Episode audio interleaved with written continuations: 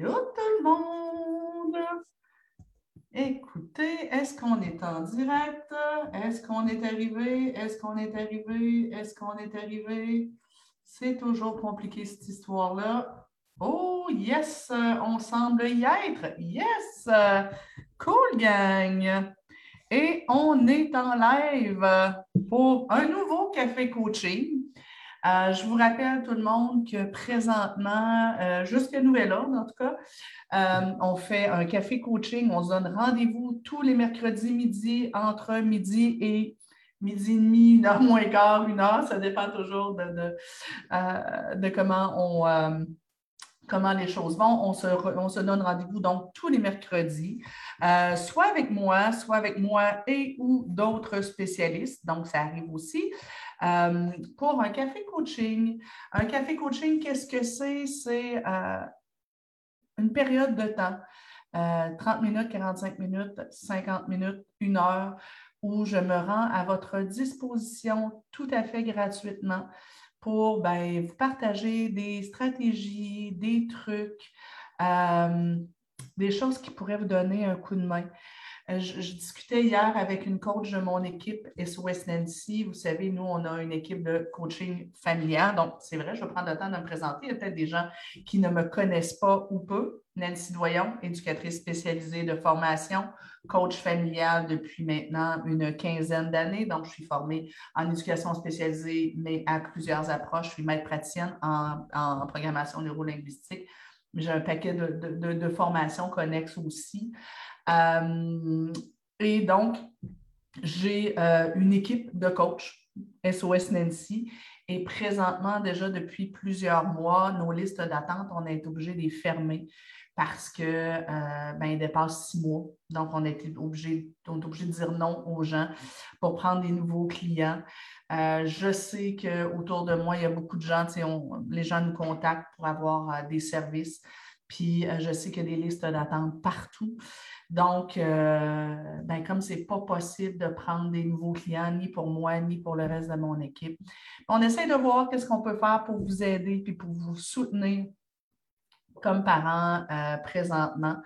Et puis, ben, euh, c'est un peu dans ce cadre-là qu'on vous offre gratuitement des cafés coaching donc, il y a des membres de mon équipe qui sont là parfois. D'ailleurs, justement, Joanie Lachance, euh, coach émérite de mon équipe depuis plusieurs années, devait être avec moi ce midi pour qu'on puisse se parler de perfectionnisme, mais malheureusement, euh, elle n'a pas pu se, libérer.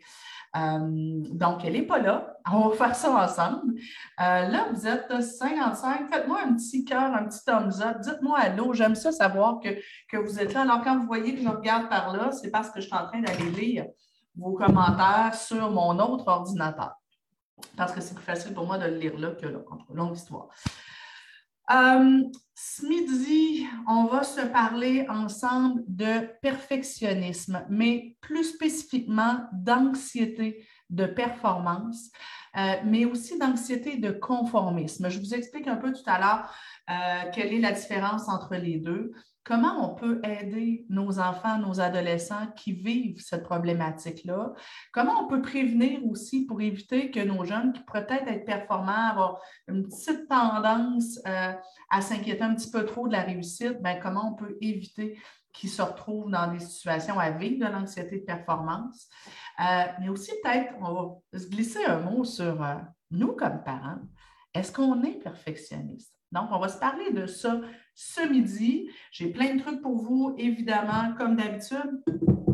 Mais euh, juste avant, euh, je veux faire un pont euh, avec certains éléments, certaines possibilités qu'on a présentement. Donc, je vous parle d'anxiété aujourd'hui. Moi, je vous dirais que présentement, on est post-pandémie. Hein? Euh, on, commence à, retourner à la normale, mais tabarnouche que c'est long.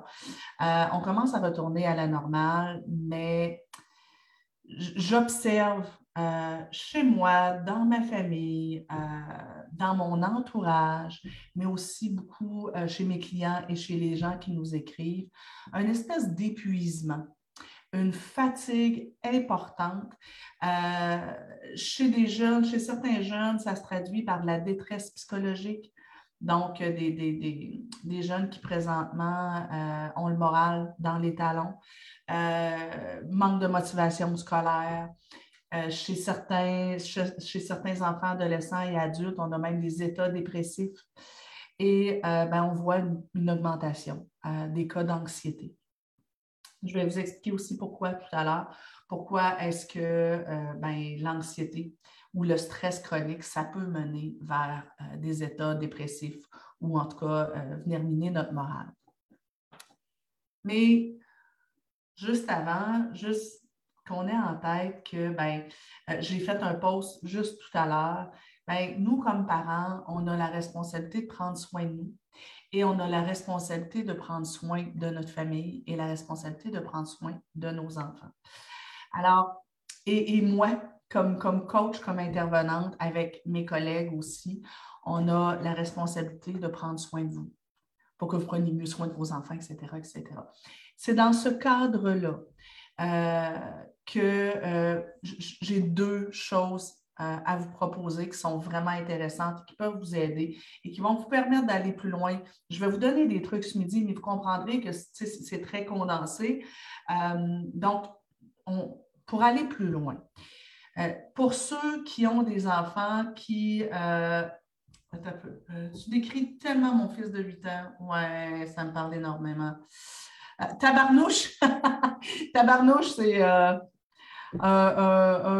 un, juron, un mignon québécois. Euh, Marie-Josée qui est là, Marie-Josée Thibert, qui dit ça fait longtemps, je suis contente. Chantal, ma soeur qui est. Catherine, allô, ma belle Catherine, euh, tu décris tellement mon fils de 8 ans. Euh, Julie qui nous dit ça me parle énormément. Ça parle à beaucoup de monde, malheureusement. Bref, il y a quelques mois, euh, l'adjointe de Chantal Lacroix. Chantal Lacroix, c'est une personnalité québécoise euh, très, très connue ici, qui a fait plusieurs émissions de télé, qui fait beaucoup de choses aussi pour aider les gens, qui ont un cœur grand comme la terre. Euh, bref, son adjointe m'a contacté pour me demander si j'étais intéressée à participer à un programme qui traiterait de l'anxiété. Puis c'était vraiment dans ce contexte-là où elle dit, écoute, le nombre de personnes qui, nous parlent d'enfants, d'adolescents, puis même d'adultes qui vivent de l'anxiété, c'est juste fou raide.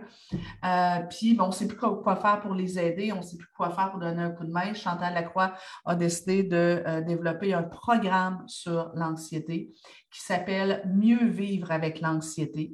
Et, euh, ben, écoute, on, est quatre intervenantes qui seront sur ce programme-là avec Chantal Lacroix, mais aussi, euh, on est quatre intervenantes qui sont peut-être au cœur de ce, de, ce programme-là. Stéphanie Deslauriers, psychoéducatrice, euh, collègue et amie que j'aime beaucoup. Ariane Hébert, que je ne connaissais pas vraiment personnellement avant. Je connaissais ses bouquins parce que je les réfère souvent, qui est, euh, ma foi, une psychologue absolument magnifique et sympathique. Caroline Coiré, que je ne connaissais pas énormément non plus avant euh, son bouquin, elle a écrit L'enfant stressé, qui est un excellent livre. Euh, d'ailleurs, c'est moi qui l'ai référé pour, pour, ce programme-là parce que je la trouvais euh, vraiment géniale. donc, et moi, Nancy Doyen, coach familial, on est quatre intervenants qui ont monté un programme avec l'équipe de Chantal Lacroix sur l'anxiété auquel va venir se greffer plusieurs personnalités aussi. Jasmin Roy, il y a Vicky Bois aussi, qui est une collègue à moi que j'aime beaucoup. Euh, donc, il y a plusieurs autres personnalités qui vont venir se greffer pour euh, des petits, euh, pour, ben, pour des petits, pour des conférences en live, mais c'est un programme sur huit semaines. Bref, tout ça pour vous dire que lundi soir, 20h, lundi soir, le 1er novembre, moi, Chantal Lacroix et euh, mes, trois autres collègues, on sera en webinaire gratuit pour vous parler de ce programme-là, bien, évidemment, mais on va se parler d'anxiété. On va essayer de comprendre c'est quoi l'anxiété, puis euh, comment ça se manifeste, puis comment on peut reconnaître l'anxiété chez nos jeunes, des stratégies aussi pour leur donner un coup de main, puis bien sûr, on va vous présenter aussi ce programme-là. Donc, je vous ai mis le lien juste en haut pour que vous puissiez vous inscrire. Je vous rappelle, c'est gratuit. Tout de suite après euh, le lancement de ce programme-là, nous, on va entrer dans notre défi 10 jours pour euh, le défi euh, parent leader. En fait, cette année, on l'a appelé le défi parent leader. Donc, 10 jours pour passer de parent réactif à parent leader. C'est quoi le lien avec l'anxiété? ben, je suis obligée de vous dire que quand, comme parent, euh, on est réactif, donc euh, euh, on, monte vite le ton, on se met vite en colère, on serre les dents facilement parce que tout nous exaspère. quand, comme parent, on est toujours derrière nos enfants pour leur dire quoi faire, quand le faire, comment le faire. quand, comme parent, on surréagit au comportement inadéquat de nos enfants au lieu de les encadrer. Quand on manque de bienveillance ou à l'inverse, quand on est trop dans euh, la surprotection, ben, ce sont des facteurs de risque pour le développement de l'anxiété, dont les deux formes d'anxiété dont je vais vous parler ce midi. Alors, je vous ai mis aussi le lien en haut pour vous inscrire. Ça aussi, c'est gratuit. Euh, l'année dernière, il y avait plus de 25 000 personnes inscrites euh, au défi 10 jours. On a reçu des messages extraordinaires. Euh, donc, c'est un défi euh, qui, va se jouer ensemble. Donc, ça met une belle vibe. C'est vraiment cool. c'est notre troisième année qu'on le fait. Puis, sincèrement, c'est vraiment intéressant. Alors, c'est des petites capsules de 10 minutes, des petits défis à faire en famille qui sont quand même relativement courts puis qui peuvent vraiment changer votre vie. Ceci dit, euh, Marie-Josée qui dit Belle et bonne idée, ça manque, on déborde en CLSC. Oui, euh, tout le monde déborde en CLSC, mais même au privé. Moi, j'ai lancé mes services en privé parce qu'il y avait des listes d'attente au privé, puis euh, au public dans les CLSC, puis je me retrouve au privé à gérer des listes d'attente aussi longues que ce qu'il y avait en CLSC. Ça me permet d'ailleurs de faire une petite parenthèse. Ceux qui sont intervenants comme Marie-Josée Thibert, et qui se disent, ben moi, j'aimerais ça développer des services privés euh, en coaching familial. Vite, vite, vite, c'est le temps. Allez fouiller sur ma page. Euh, je n'ai pas mis le lien ici en haut parce que je n'avais pas prévu parler de ça. Mais euh, on a un nouveau groupe de formation en coaching familial qui débute sous peu. Marie-Josée qui est avec nous, elle, elle se l'est payée en privé. Imaginez-vous donc, seule à seule avec moi, il y a quelques années. Euh, et, je vous dirais, ben, si vous avez envie de devenir coach familial, les besoins sont juste hallucinants. Les familles ont besoin de vous, les enfants ont besoin de vous. C'est le temps, go maintenant.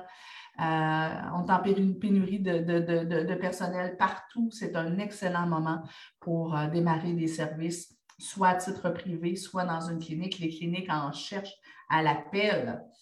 Euh, je, vous ai dit, je suis privilégiée pour la vie. écoutez, bref, j'en viens à mon sujet principal. On est là pour se parler d'anxiété de performance, en fait, de perfectionnisme. Et euh, je veux vous parler à la fois d'anxiété de performance et d'anxiété de conformisme. Quelle est la différence entre l'anxiété de performance et l'anxiété de conformisme?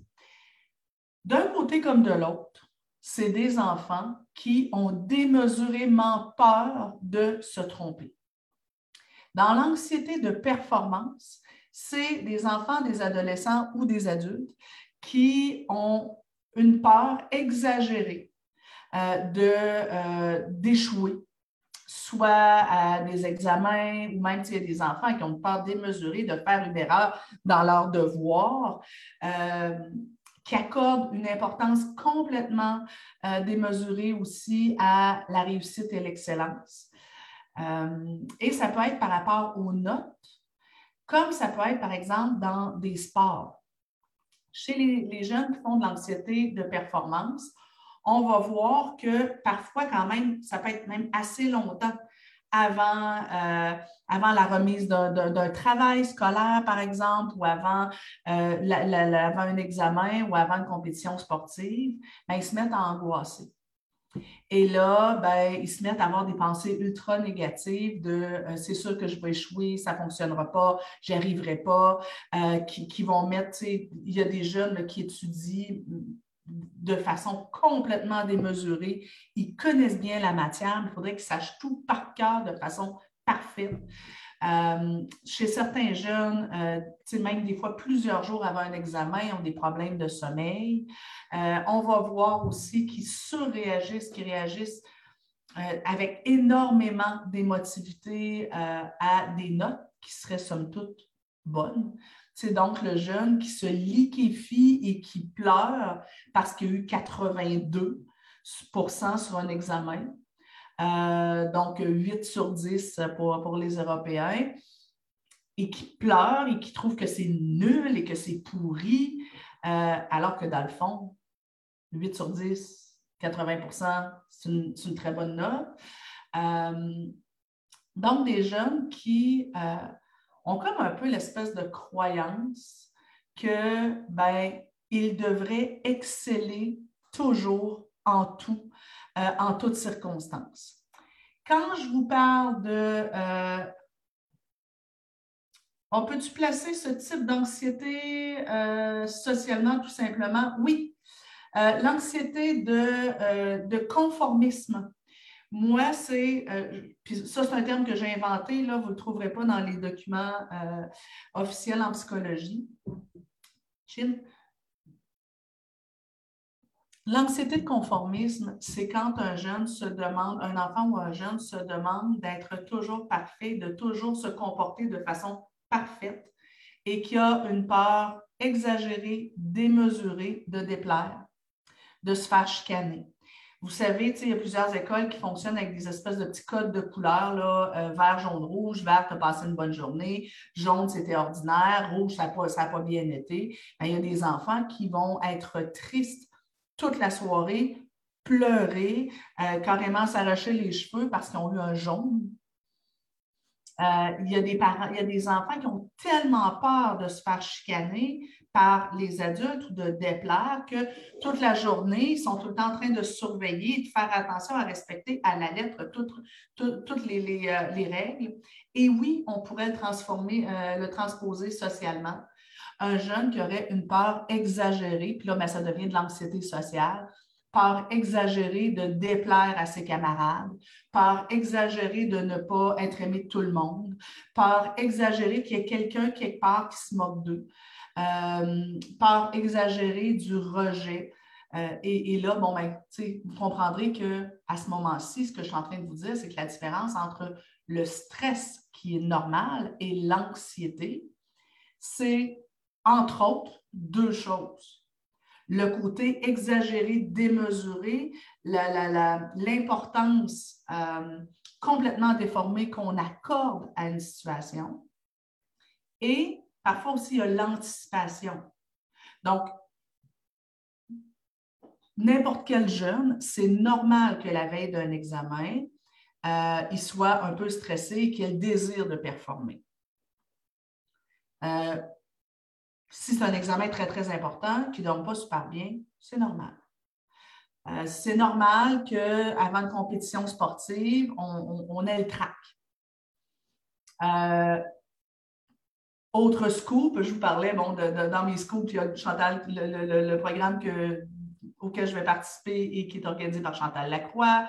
On s'est parlé euh, du défi du jour. Un des scoops aussi, c'est que présentement, j'ai quelques tournages. Je, fais partie des spécialistes pour une émission télé top secret qui euh, sera diffusée euh, à partir de janvier et auquel je participe. On est plusieurs intervenants. Ben, c'est normal que juste avant l'enregistrement, je veuille performer, j'apprends mes textes, je les oublie, je stresse au bout, j'ai mon petit cœur qui bat. Ça, c'est du stress normal, c'est du trac.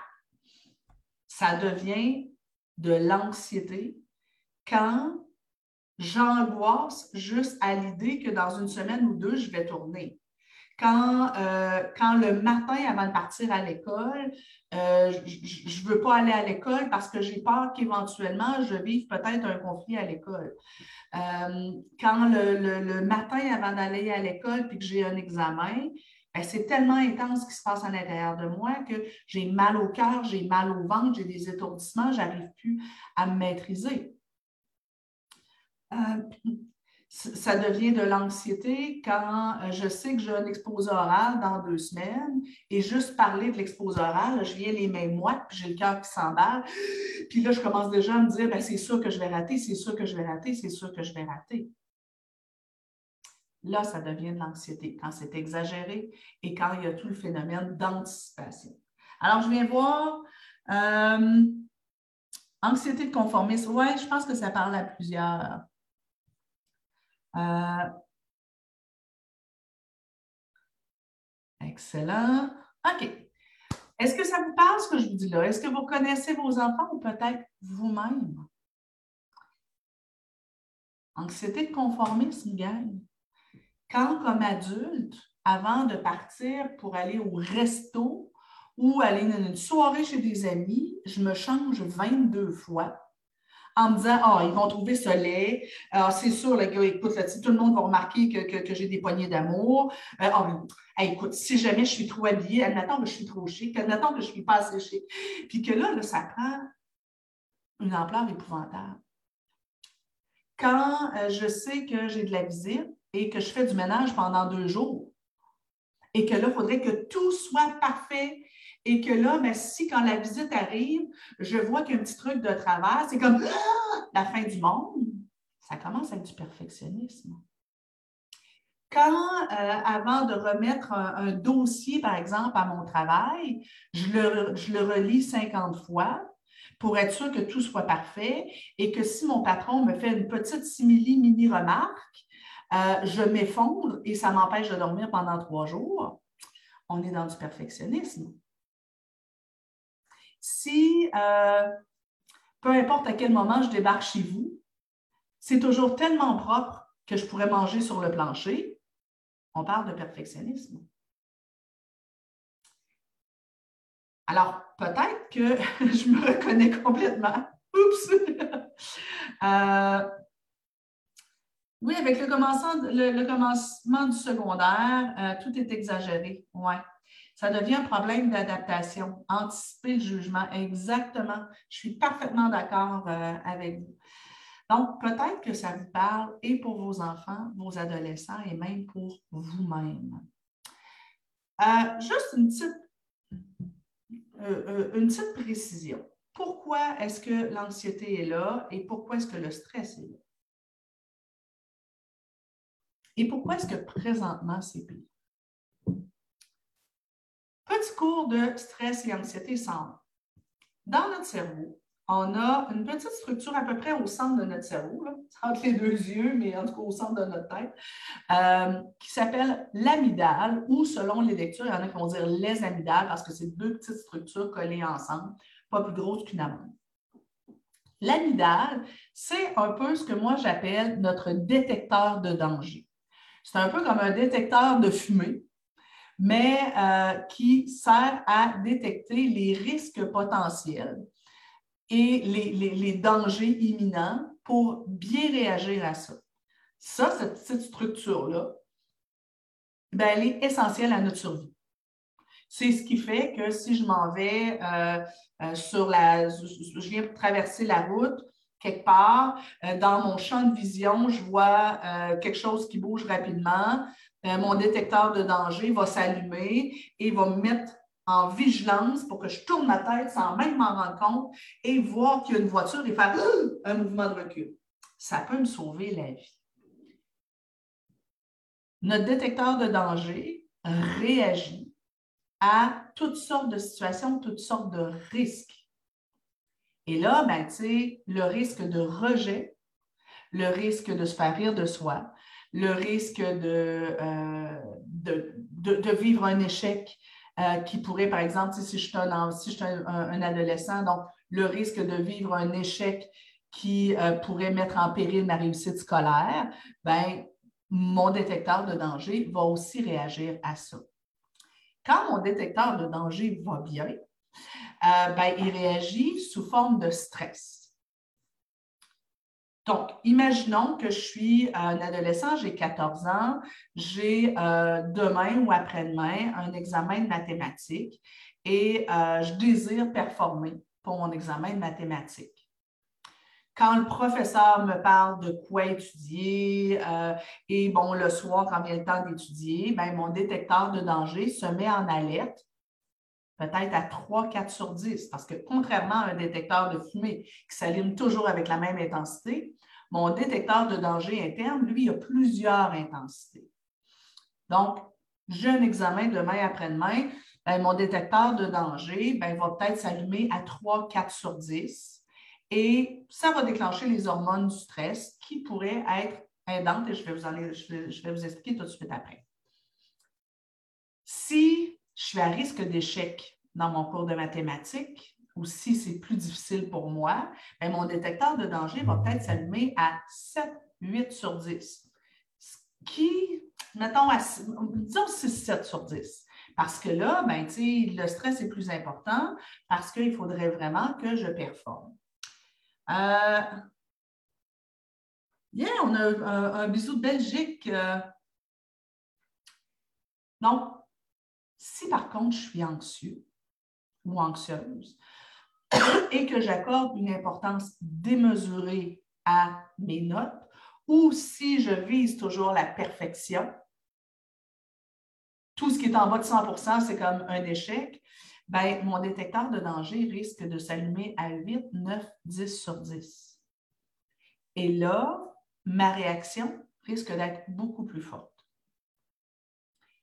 Je ne vous ferai pas le cours complet de, Cerveau 101, mais juste savoir que quand mon détecteur de danger s'allume, euh, mon corps va libérer euh, deux hormones, les hormones du stress, qui sont le cortisol et l'adrénaline. L'adrénaline, normalement, ça va me permettre de me sauver d'une situation qui est dangereuse parce que tu mon détecteur de danger, lui, il ne fait pas la différence entre je suis en train de me faire attaquer par un chien ou j'ai un examen demain. C'est un risque, c'est un risque. Tous les risques tombent dans la catégorie des risques. Donc, mon cerveau va libérer de l'adrénaline. L'adrénaline, ce n'est pas mauvais parce que ça me donne de l'énergie.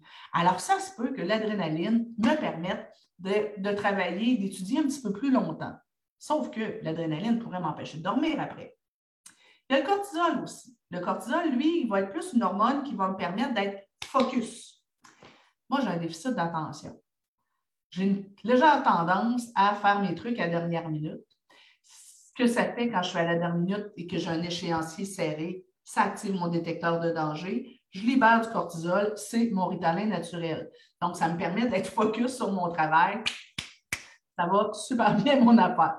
C'est pas génial pour mon corps parce que le cortisol a quand même plusieurs euh, désavantages, dont ça vient euh, affaiblir le système immunitaire.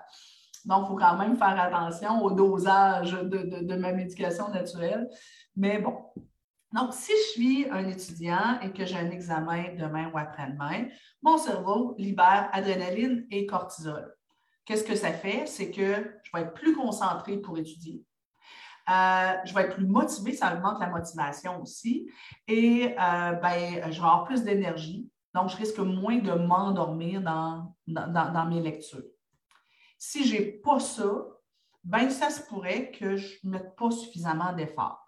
Donc, quand c'est du stress, surtout quand c'est du stress ponctuel, que ça n'arrive pas tout le temps, qu'on n'est pas toujours sous stress chronique, ce n'est pas mauvais du tout. Ça nous permet, entre autres, de performer. Donc, le jeune qui, euh, euh, qui, a un match de, hockey, euh, ben, quand il arrive sur la patinoire, son détecteur de danger s'allume parce que là, c'est comme je veux performer, il faut que je vois tout ce qui se passe et que je sois au bon endroit pour, pour saisir la passe. Et souvent, ça va euh, lui donner une espèce de boost d'énergie et euh, il va être focus et ça va, ça va augmenter sa performance. Je vous parlais des enregistrements euh, pour l'émission de télé. Ben, moi, c'est fort intéressant. juste avant qu'on enregistre l'émission comme telle, on enregistre, bon, on n'enregistre pas, mais on fait une pratique. C'est fou. Quand j'arrive, bon, ben, mon cœur s'emballe, je viens les mains moites je suis stressée euh, et là, deux minutes avant, je connaissais mon texte, j'arrive là, je ne m'en rappelle plus. Mais quand on part l'enregistrement, ça c'est fou quand on part l'enregistrement et que là, c'est la vraie émission, on dirait que c'est comme si, tu sais, des fois, juste avant de sauter à l'eau, on fait non, non, je ne veux pas sauter à l'eau, ça va être froid, ça va être froid. Puis là, tiens, on, je suis dans le bain Et c'est super intéressant comment le trac, qui peut me faire perdre un peu mes moyens, là, tout à coup devient un moteur. Et là, je deviens dynamique, souriante, tac, puis là, je la répartis, et ça se passe bien. Même chose pour une conférence en fin de semaine, là, pour ceux qui n'ont pas vu passer, euh, Martin et moi, on donne une conférence pour euh, euh, l'événement de Robert Savoie, le, le, bootcamp de Robert Savoie, ça me semble que ça leur tente d'être là, c'est à Boucherville, ça va être écœurant. Et ben, c'est Martin et moi qui donnent une conférence. Et ben, pour moi, c'est un petit peu moins stressant parce que j'en ai donné plusieurs, mais quand même, il va y avoir 200-300 personnes dans la salle, je vais vouloir performer, donc je vais avoir un petit boost. Euh, pour Martin, plus de stress, son détecteur de danger va être plus allumé parce qu'il se sent moins compétent là-dedans. Bref, vous avez compris le principe. Le stress, quand il est à faible intensité et quand il est ponctuel, c'est correct. C'est un moteur, ça nous aide, c'est correct. Le problème, ben, les problèmes, c'est un, quand notre détecteur de danger est allumé en permanence. Stress chronique. C'est un peu ça qu'on a vécu cette année avec la pandémie et tous les endroits, toutes les façons dont on, on a dû s'adapter. Et nos enfants, nos adolescents, ils ont eu plus que leur part d'adaptation cette année. Alors, le problème, quand notre détecteur de danger est toujours allumé, même si c'est à faible intensité, c'est qu'on produit presque tout le temps adrénaline, cortisol, adrénaline, cortisol, adrénaline, cortisol. Et, ça, ben, ça vient nous épuiser. Ça vient nous épuiser physiquement, donc notre système immunitaire peut planter, plus de, plus de risques de maladie. Euh, et ça vient aussi ben, miner notre morale, notre énergie vitale. Et c'est là où euh, après 18 mois de confine, déconfine, confine, déconfine, masque, pas masque, etc., activité, pas activité, ben, on a beaucoup de nos jeunes qui ne vont pas bien présentement. Et risque 1, quand on a notre détecteur de danger allumé en permanence, c'est épuisement, état dépressif.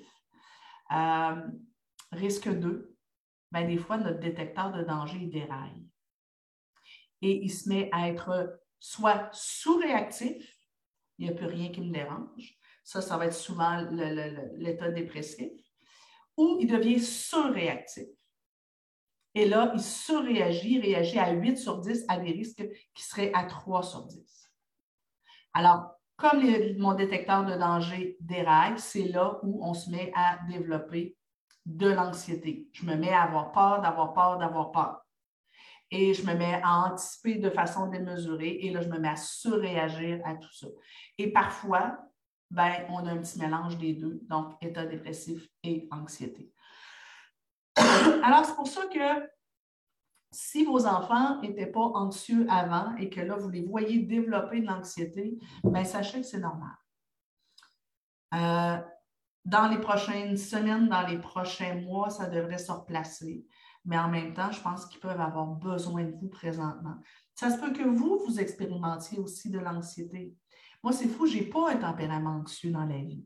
Euh, je ne suis pas une anxieuse. Euh, ça m'est arrivé dans des, dans des périodes difficiles de ma vie, séparation, d'expérimenter l'anxiété, d'expérimenter même des attaques de panique, mais dans la vraie vie, à part être un peu claustrophobe, c'est barre, puis de ne pas bien réagir aux araignées, je ne suis pas quelqu'un d'anxieux. Je n'ai pas une, une personnalité anxieuse mais depuis 18 mois, par intermittence, euh, j'expérimente l'anxiété.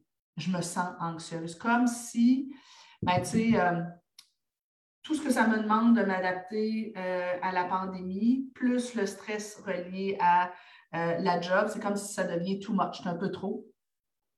Et tiens, oups, j'expérimente de l'anxiété, de l'insomnie, euh, euh, perte d'appétit ou au contraire, je, je, mangerai mes émotions, euh, sentiment de tension un peu partout, des inquiétudes que, je n'avais pas nécessairement avant, puis que je suis capable de me dire, ouais, je pense que j'exagère.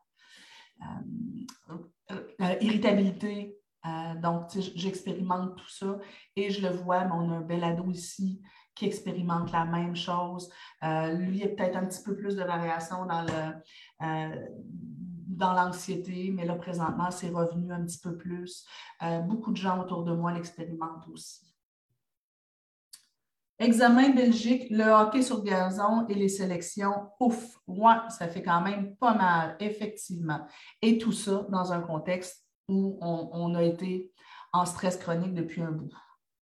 Petit coucou d'une maman prof de France. J'espère aider certains de mes élèves. Excellent, je vous adore. Merci, Nathalie.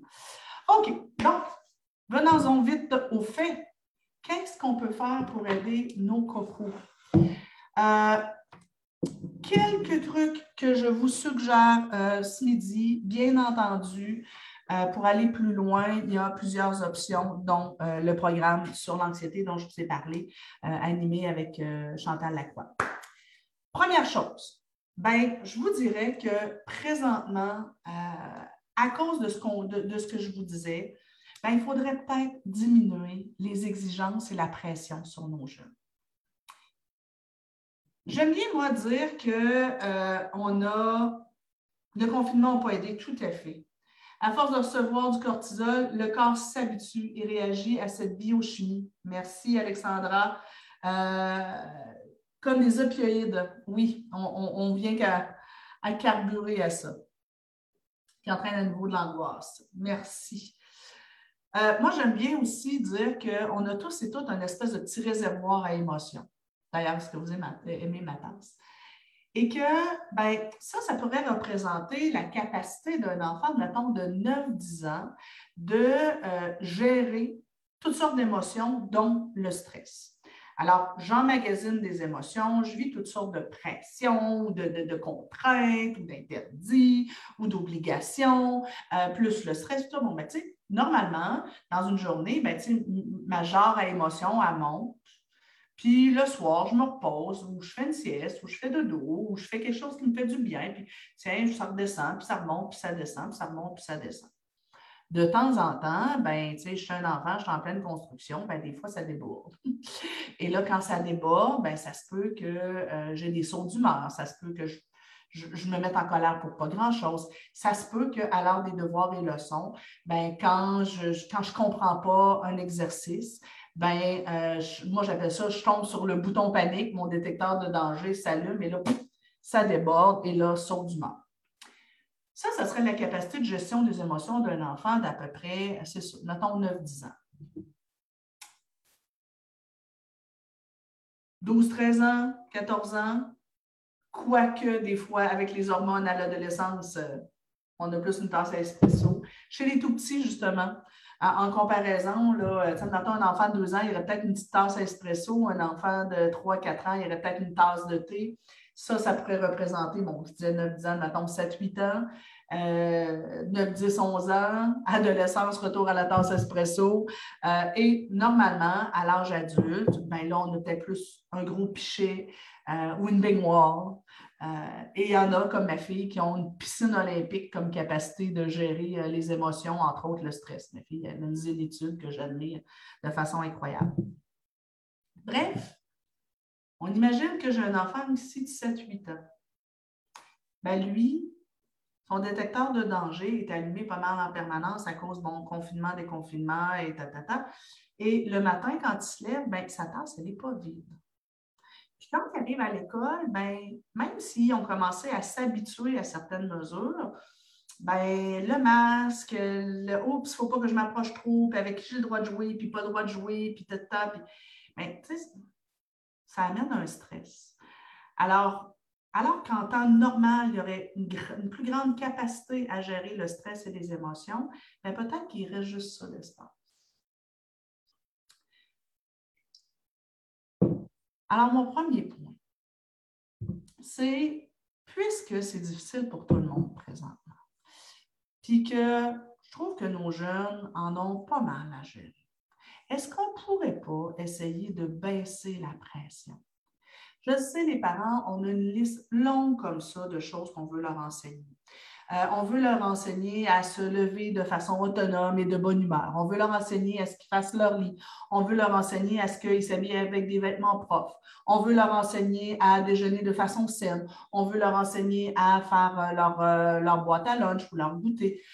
on veut leur enseigner à respecter leur, leur routine et partir à l'heure parce qu'on veut leur enseigner que c'est important, la ponctualité.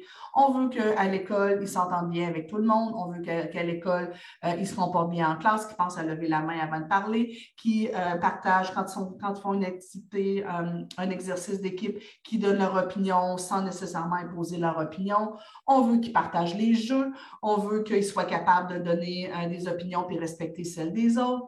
On veut que euh, sur l'heure du, euh, du, midi, ben, ils mangent de façon adéquate, euh, qu'ils rangent les trucs dans leur boîte à lunch comme il faut. le soir, on, veut que quand ils reviennent, ben, ils vident leur boîte à lunch. On voudrait qu'ils mangent bien, qu'ils s'entendent bien avec leur frère, qu'ils s'occupent bien du chien, qu'ils sortent le chien de temps en temps, qu'ils respectent les tâches qu'on leur a données sans trop rouspéter, de façon agréable, qu'ils s'habillent aussi pour aller à leur, à leur activité de karaté et qu'au karaté, ils écoutent bien le professeur, qu'ils fassent bien leur exercice, qui est bien pratiqué leur kata et qui reviennent le soir, qui se dépêchent à prendre leur bain et qui se dépêchent aussi à faire un petit peu de lecture, faire les devoirs rapidement et aller faire dodo en un temps record et tout ça dans la bonne humeur.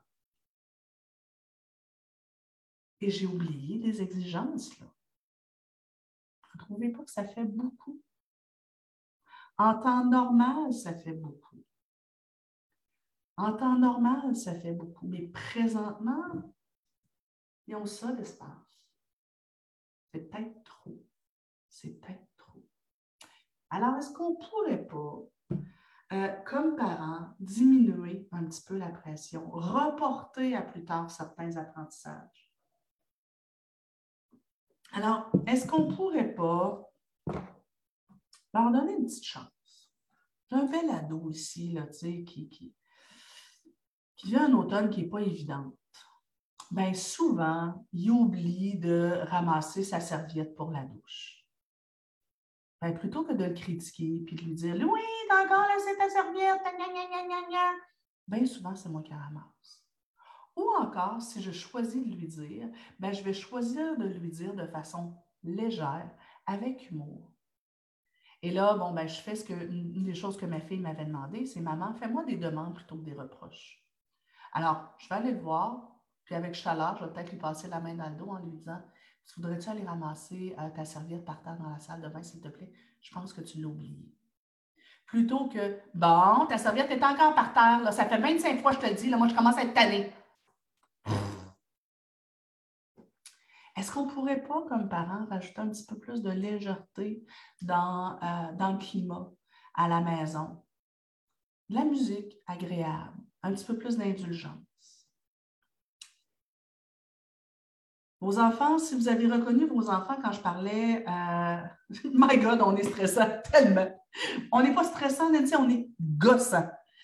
Gossant, c'est euh, emmerdant, je vous dirais, euh, pour, pour, les Français. Je me méfie parfois de, des pièges repoussés à plus tard certains apprentissages. Il y a parfois des moments clés critiques pour certains apprentissages. Oui, je ne vous dis pas de repousser tous les apprentissages. Ce que je vous dis, c'est pour l'instant, vous en tenir à l'essentiel. Parfois, on voit dans une journée tout ce qu'il faudrait apprendre à un enfant et on, relève chacune de leurs erreurs et euh, on redirige chacun de leurs comportements. Et c'est là que ça devient exagéré. C'est là où nous-mêmes, on tombe dans du perfectionnisme. Si, par exemple, mon ado a 15 ans, à 15 ans, on s'entend, là, quand il arrive à l'école, il est rendu assez vieux pour penser à vider sa boîte à lunch, mettre ses chaussures ailleurs que devant la porte, mettre sa veste sur un cintre. Euh, il est assez vieux pour penser à tout ça. Mais présentement, dans sa vie, ben, puisque son détecteur de danger est allumé depuis longtemps, puisque y a comme l'espèce d'épuisement mental, ben, il est plus distrait. Ce n'est pas de la mauvaise volonté, ce n'est pas, pas de, la, nonchalance, quoique il y en a sûrement un peu euh, dû à l'adolescence, mais euh, ce n'est pas prioritaire. présentement, puis tu sais, moi, je vous invite vraiment là, à faire régulièrement la balance. Présentement, dans, dans notre vie, dans notre journée, qu'est-ce qui est prioritaire? Qu'on passe du bon temps ensemble et que le climat soit léger, ou que j'apprenne ici, maintenant, à mettre ses chaussures ailleurs que devant la porte? Pour moi, ça va de soi. Euh, beaucoup de jeunes présentement expérimentent des baisses de notes. Et malheureusement, je vois beaucoup de parents mettre une pression en disant Ouh, tes notes ont baissé, tu vas devoir étudier davantage. Est-ce que tu as étudié ton, examen d'anglais? Là, tu as un examen d'anglais demain, là. Là, est-ce que tu as bien étudié? Est-ce que tu connais bien ta matière? Bon, ben montre-moi, là, parce que là, ton dernier examen, là, tu as eu 70, tes notes ont baissé, là, il faut... Et sans vouloir, on met une pression indue.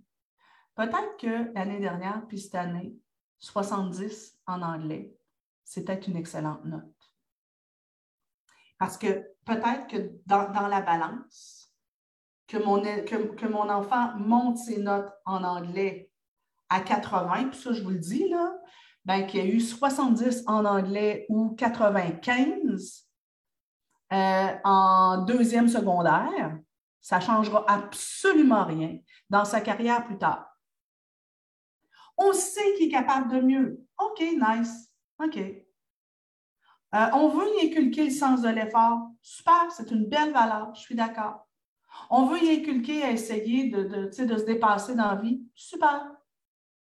On va y enseigner ça progressivement, mais avec peut-être moins de pression. Alors, mon jeune, qui est 70 ou 85 en anglais, versus sa santé mentale. Pour moi, sa santé mentale pèse beaucoup plus, beaucoup plus fort.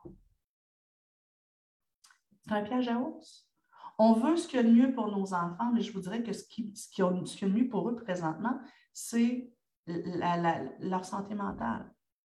Ça ne veut pas dire qu'on arrête de les éduquer. On les élève quand même, mais on va lâcher prise. Alors moi, je, vous invite dans une première, euh, dans, une, dans, une, mon premier truc est de voir où est-ce que je mets de la pression à mon jeune. Est-ce que moi, dans ma façon de, parler, de, m'adresser à lui, avec les meilleures intentions du monde, puis par amour profond pour lui, euh, je lui mets une pression que présentement, il n'est pas capable d'avaler et avec laquelle il n'est pas capable de composer. Peut-être que présentement, euh, je suis peut-être mieux d'y apprendre un peu de lâcher prise que d'y apprendre la performance. Euh, tu sais, des fois, j'ai des parents qui me disent ben, je comprends pas pourquoi mon enfant, euh, euh, il fait de l'anxiété de performance. Pourtant, je ne demande pas d'être parfait, euh, je n'y mets pas de pression. Non, mais des fois, c'est des petits détails. Tu sais, si je suis derrière lui en disant, bon, là, écoute, je ne demande pas d'être parfait, là, mais ton dernier examen d'anglais, tu as eu 70, mon grand, là. il va falloir que tu fasses attention. Puis, as-tu bien étudié, là?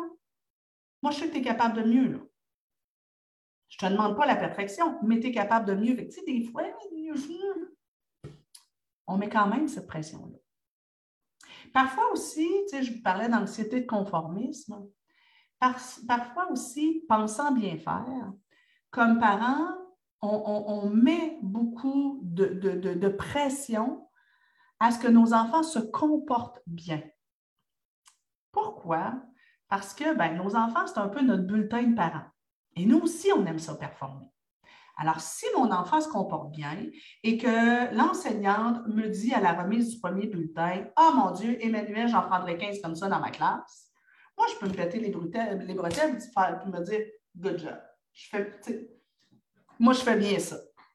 Mais quand l'école m'appelle pour me dire que mon enfant s'est mal comporté, qu'il s'est fait sortir de son cours, euh, qu'il y a une querelle dans la cour de récré ou qu'il n'a pas remis un, devoir, qu'il y a eu un devoir non fait, euh, ben, tout à coup, c'est moi qui se remets en question. Je fais euh, qu'est-ce que j'ai fait de, moche? et là, ben, rapidement, c'est qu'est-ce que je dois faire pour que mon enfant comprenne l'importance de bien se comporter?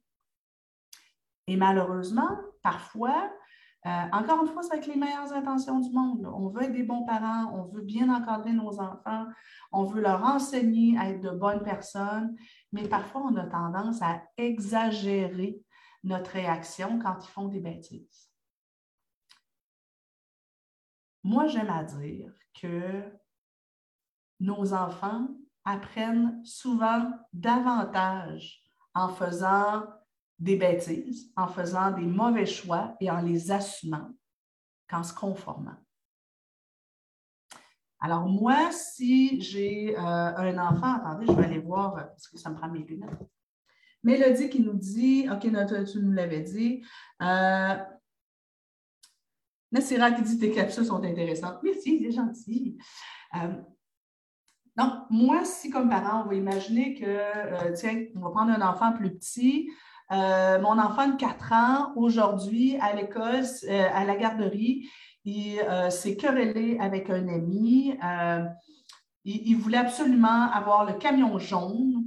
On va dire, tiens, c'est Emmanuel, ma fille, Emmanuel, 4 ans, voulait absolument avoir le camion jaune et c'était Mathieu qui l'avait. Et du haut de ses 4 ans, elle a essayé de tirer sur le camion jaune et quand le petit garçon a tenu son bout, ben, elle a mis la main sur le nez puis elle l'a poussé. OK? Ce genre d'affaire qui arrive. Et là, bon, ben, l'éducatrice intervient, elle fait Emmanuel, que c'est ça? Qu'est-ce que tu viens de faire là? Ça n'a pas de sens. Quand tu veux quelque chose, tu le demandes, puis si l'ami ne veut pas te le prêter, tu dois attendre. Et là, elle se fait gronder, puis là, elle se sent coupable un peu. Et là, ben, finalement, euh, comme conséquence, elle n'a pas accès au camion jaune et elle est peut-être obligée d'aller jouer tranquille dans un coin toute seule. Et là, bon, ben, elle est déçue, puis elle a peut-être une petite larme, puis tout ça.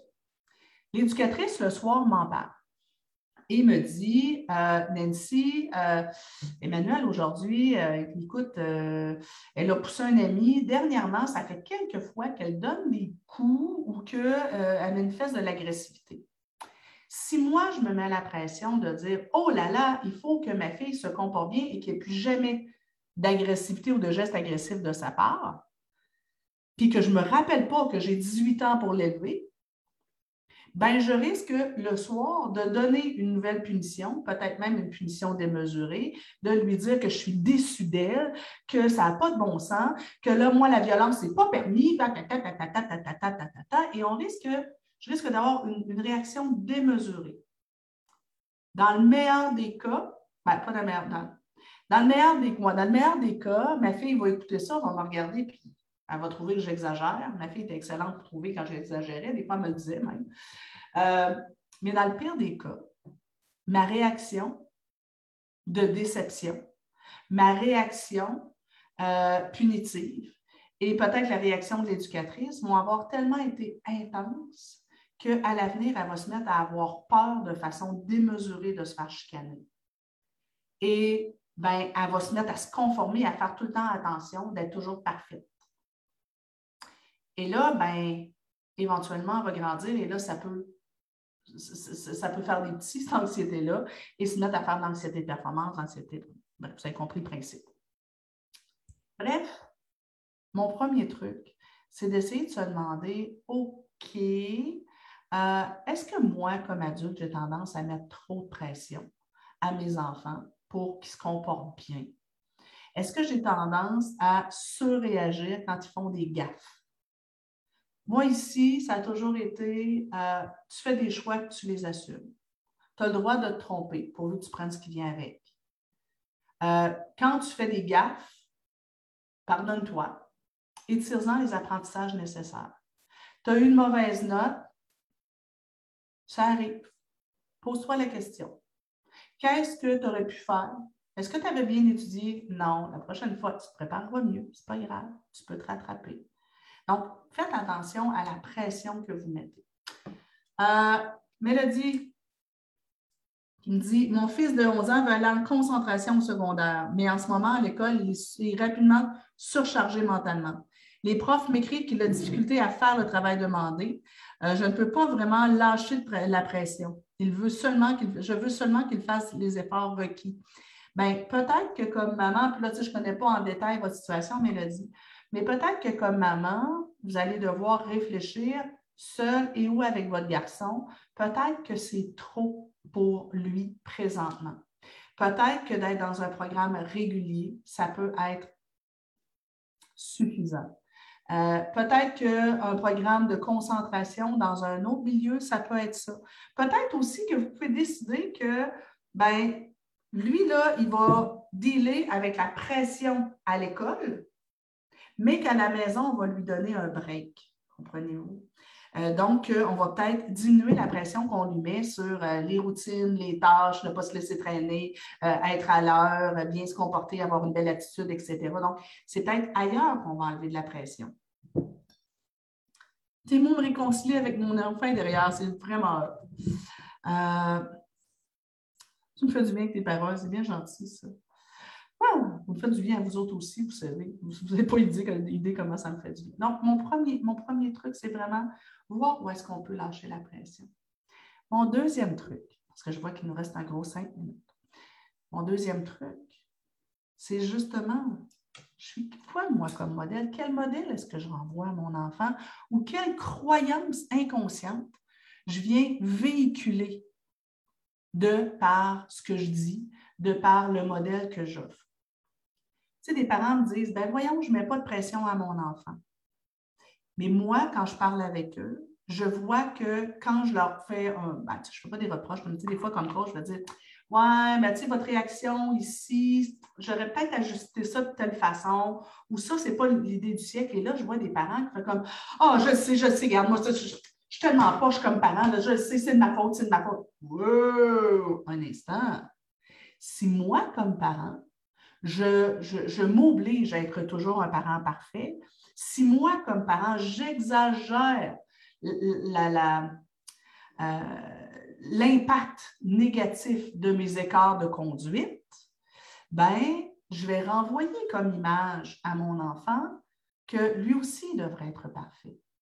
Tu sais, tous les petits détails, justement, quand au quotidien, c'est comme Oh mon Dieu, hey, on a eu de la visite, puis mon, balai n'était pas passé. Hey, c'est épouvantable. Qu'est-ce que, qu'est-ce que j'espère que quand j'exagère sur le fait que euh, tout devrait être parfait dans ma maison, euh, quand je dis euh, Oh mon Dieu, j'ai fait un Facebook Live, mes ongles n'étaient pas faits. Qu'est-ce que les gens vont penser? Ça n'a pas de bon sens. Ben, ce que je renvoie comme image à mes enfants, c'est que l'imperfection, c'est grave. Et là, ben, qu'est-ce qui va se passer? C'est que, vous vous souvenez de mon détecteur de danger? Ben, la croyance va s'installer quelque part. Et ce qui va se passer, c'est ben, mon détecteur de danger comprend que le risque de déplaire, le risque de décevoir, le risque de ne pas être parfait, c'est dangereux, c'est épouvantable. Ma mère capote ou mon père capote, euh, disjoncte pour les Européens, quand euh, il fait une bêtise ou quand, il se trompe. Ou tu sais, si, admettons, comme parent, moi, je, suis un peu, j'ai un tempérament un peu réactif. Euh, donc, je peux être un peu soupolée.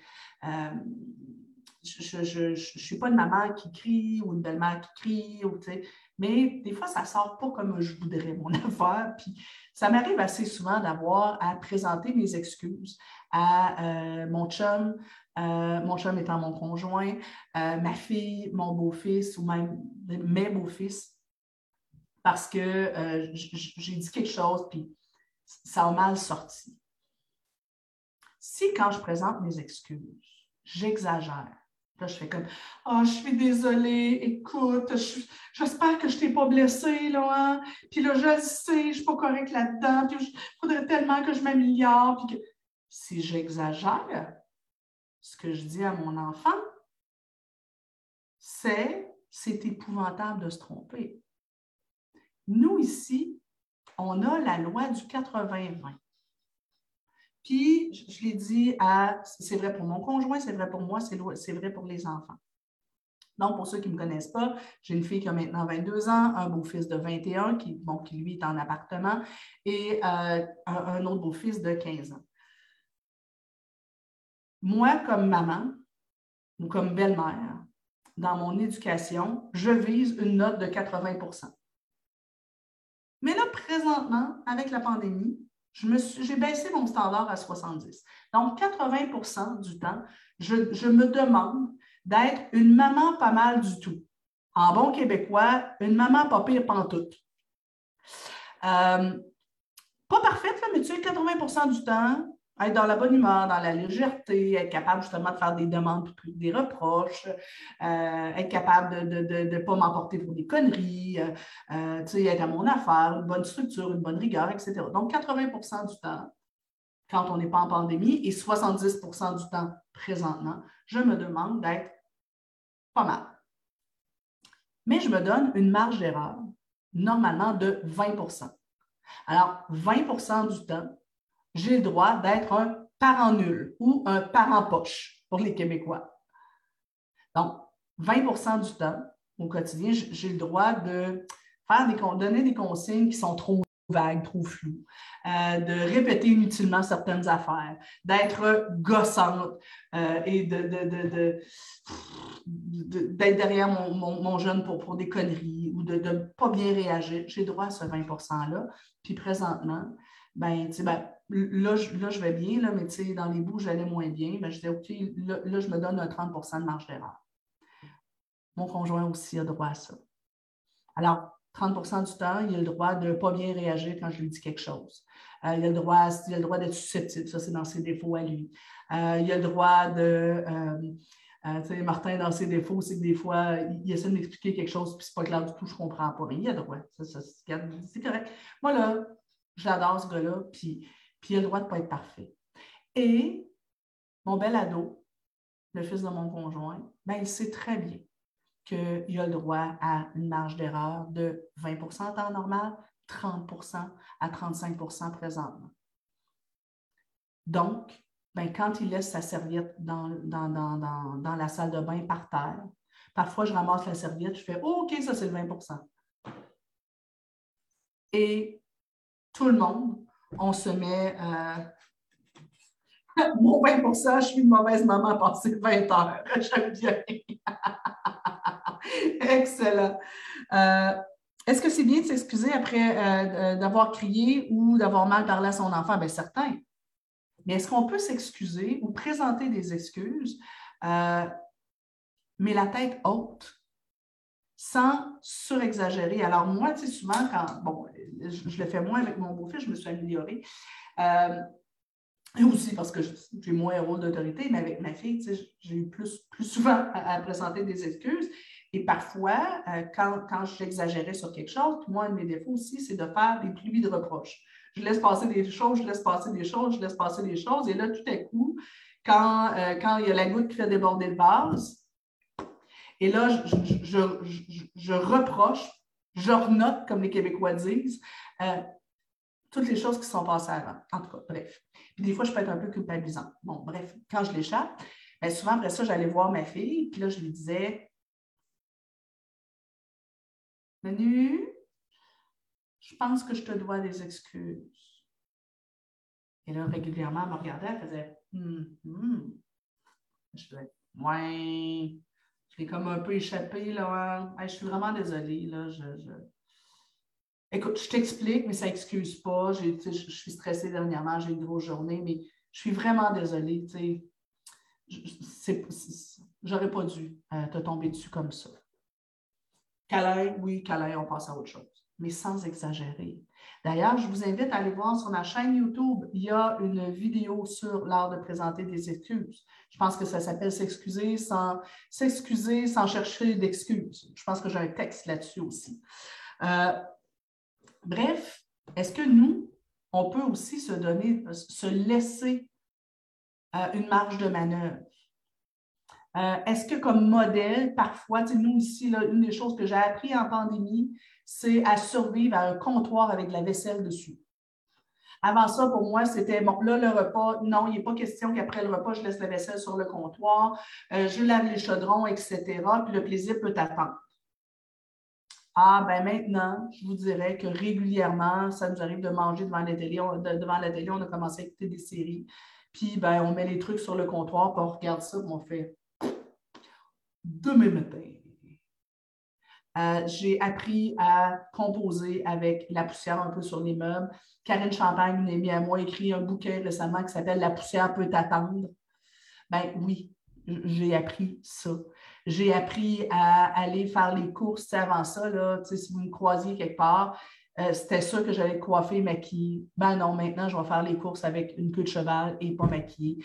Et si vous trouvez que j'ai l'air folle, ben, c'est correct. Euh, on peut tous donner une petite chance? Bref, maintenant, ici, en rafale, parce que déjà rendu une heure et cinq, la gestion du temps, je suis nulle. En rafale, euh, ce qui va être intéressant aussi de faire avec nos jeunes quand ils ont peur d'échouer, c'est juste de voir avec eux. Et si tu échouais, quelle serait la pire chose qui peut arriver? Et si le professeur te chicanait, te grondait, quelle est la pire chose qui peut arriver? Tu as eu un jaune à l'école. Tu es triste. Ouais, je comprends. Mais tu observeras que demain, tu vas respirer encore. Tu vas vivre encore et le professeur va t'aimer encore. Donc, est-ce qu'on peut aider nos jeunes à dédramatiser les échecs et les erreurs pour dire, ben, ouais, c'est un peu puiche, mais ce n'est pas la fin du monde? En rafale aussi, les parents, on aime nos enfants, on veut qu'ils soient bien.